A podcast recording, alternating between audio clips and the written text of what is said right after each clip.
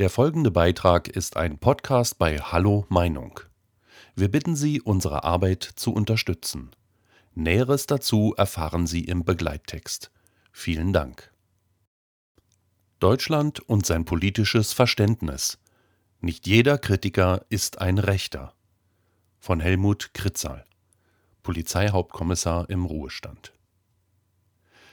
In den Talksendungen bei ARD und ZDF oder in Gesprächsrunden wie zum Beispiel der Bildsendung Viertel nach acht, Servus TV und so weiter kommt es in letzter Zeit häufiger vor, dass ein Teilnehmer einer solchen Diskussionsrunde bei bestimmten Themen den Satz ausspricht, nicht jeder Kritiker ist ein Rechter. Ich persönlich finde solche ausgesprochenen Wörter mehr als unsinnig und auch als diskriminierend. Deshalb ergeht die Frage, was der Grund ist, weshalb diese Person eine solche Äußerung in die Gesprächsrunde einbringt. Inwieweit ist die Person beeinflusst, wie zum Beispiel durch Medien oder Parteizugehörigkeit und so weiter?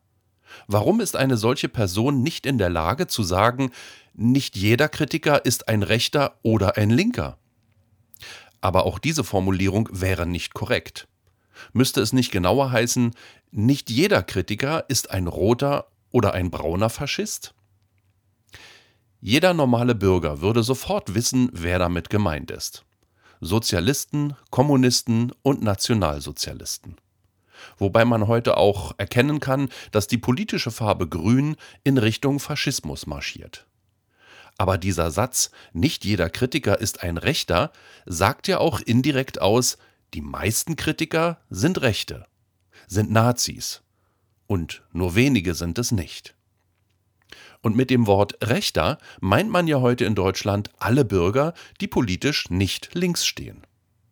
Patrioten mit liberal-bürgerlichen, mit konservativ-bürgerlichen und sozial-bürgerlich-demokratischen Überzeugungen sind im politischen Sinne die Rechten.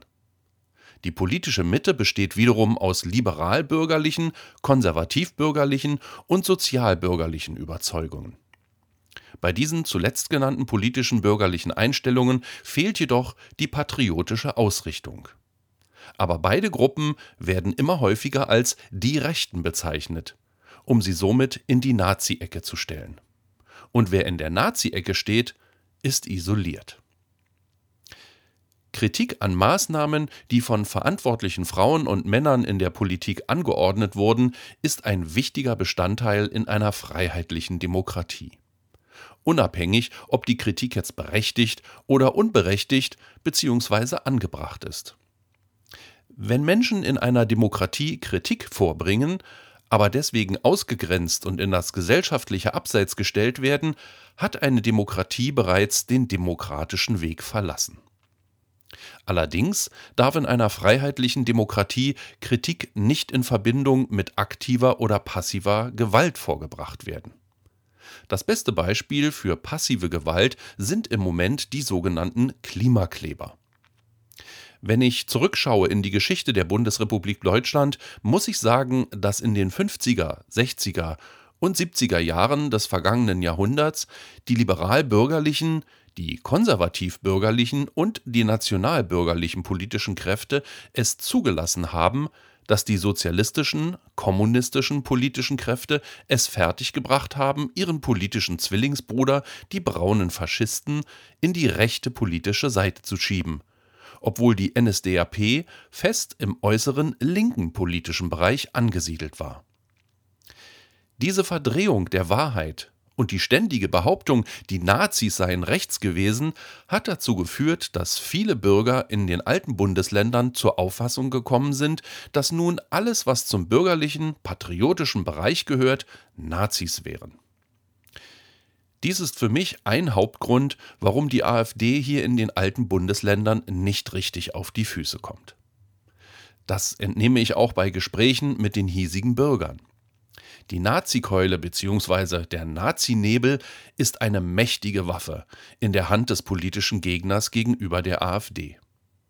Hinzu kommt noch, dass die öffentlich-rechtlichen Medien die politische Farbe Blau ausblenden bzw. nur negative Sachverhalte von dieser Partei der Bevölkerung mitteilen.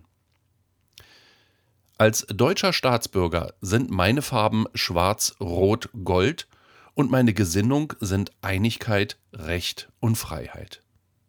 Und Artikel 1 des Grundgesetzes, die Würde des Menschen ist unantastbar, ist für mich nicht verhandelbar. Ich bin Anhänger einer freiheitlichen Demokratie und nenne mich bewusst Christ. Ich kritisiere die EU, den Euro, die Energiewende, die Flüchtlingspolitik, die Corona-Maßnahmen, die Klimaangst und die Waffenlieferungen in die Ukraine. Warum kritisiere ich dies? Nicht, weil ich kritisieren möchte, sondern weil ich darüber andere Auffassungen habe und ich für mich erkennen kann, dass Deutschland keinen guten Weg geht. Wohlstand, Freiheit und Gerechtigkeit werden auf diesem Weg verloren gehen, und die Bevölkerung wird sich in einem kontrollierenden Staat wiederfinden. Hier ein Beispiel über mich. Als Christ weiß ich, wem die Farben des Regenbogens zuzuordnen sind. Dem lebendigen Gott, den wir Christen Vater, Sohn und Heiliger Geist nennen. Als Christ verweise ich hier auf den Bericht über Noah und auf die Offenbarung und aufgrund meiner christlichen Einstellung bezüglich der Regenbogenfahne werde ich in dem heutigen Deutschland in die rechte Ecke gestellt. Ich werde hiermit negativ beurteilt. Als Christ glaube ich an Jesus Christus und als Staatsbürger stehe ich politisch nun einmal rechts. Denn ich bin ein liberal, konservativer, freiheitlicher, demokratischer Patriot. Aber ich stehe nicht in der Nazi-Ecke denn die Nazi-Ecke gehört von der politischen Geschichte her betrachtet in die linke äußere Seite. Und Nationalsozialisten sind neben den roten Faschisten sowie Grünen und religiösen Fanatikern für mich Feinde einer freiheitlichen Demokratie, da sie nicht die Gesinnung des Grundgesetzes in ihrem politischen Denken haben und ihr politisches Ziel ist ausgerichtet auf einen alles bestimmenden Allmachtsstaat. Was die Wahl in Bremen angeht, muss ich mich schon fragen, was für ein politisches Verständnis die Wähler haben. Das Ergebnis der Partei Bürger in Wut kann man durch zwei teilen. Dann hat man das Ergebnis für die AfD.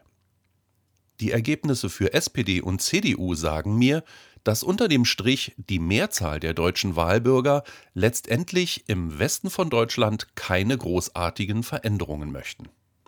Die AfD wird weiterhin in den alten Bundesländern eine Partei zwischen 10 und 12 Prozent sein. Hoffnung gibt es nur in den sogenannten neuen Bundesländern, sodass dort die politische Farbe Blau beweisen kann, dass sie es ernst meint mit ihrer Aussage zum Wohle des deutschen Volkes. Schwerpunkte meines politischen Verständnisses sind Frieden, Menschenwürde, Freiheit, Wahrheit und Gerechtigkeit. Aber ich muss davon ausgehen, dass die politischen Interessen bei vielen Bürgern hier in Deutschland, besonders in den sogenannten alten Bundesländern, nach anderen Schwerpunkten ausgerichtet sind. Auch kann ich nicht nachvollziehen, dass Menschen, die sich als Christen benennen, sich für Waffenlieferungen einsetzen. Jesus Christus, an den ich glaube, wird von der Bibel nicht nur als Sohn Gottes genannt, sondern auch Fürst des Lebens und Fürst des Friedens. Von daher sind Christen aufgerufen, Friedensstifter zu sein und nicht noch Öl in kriegerische Auseinandersetzung zu gießen. Liebe Zuhörer, ohne Sie wäre unsere Arbeit nicht möglich. Alle Informationen zu unserer Kontoverbindung finden Sie im Begleittext.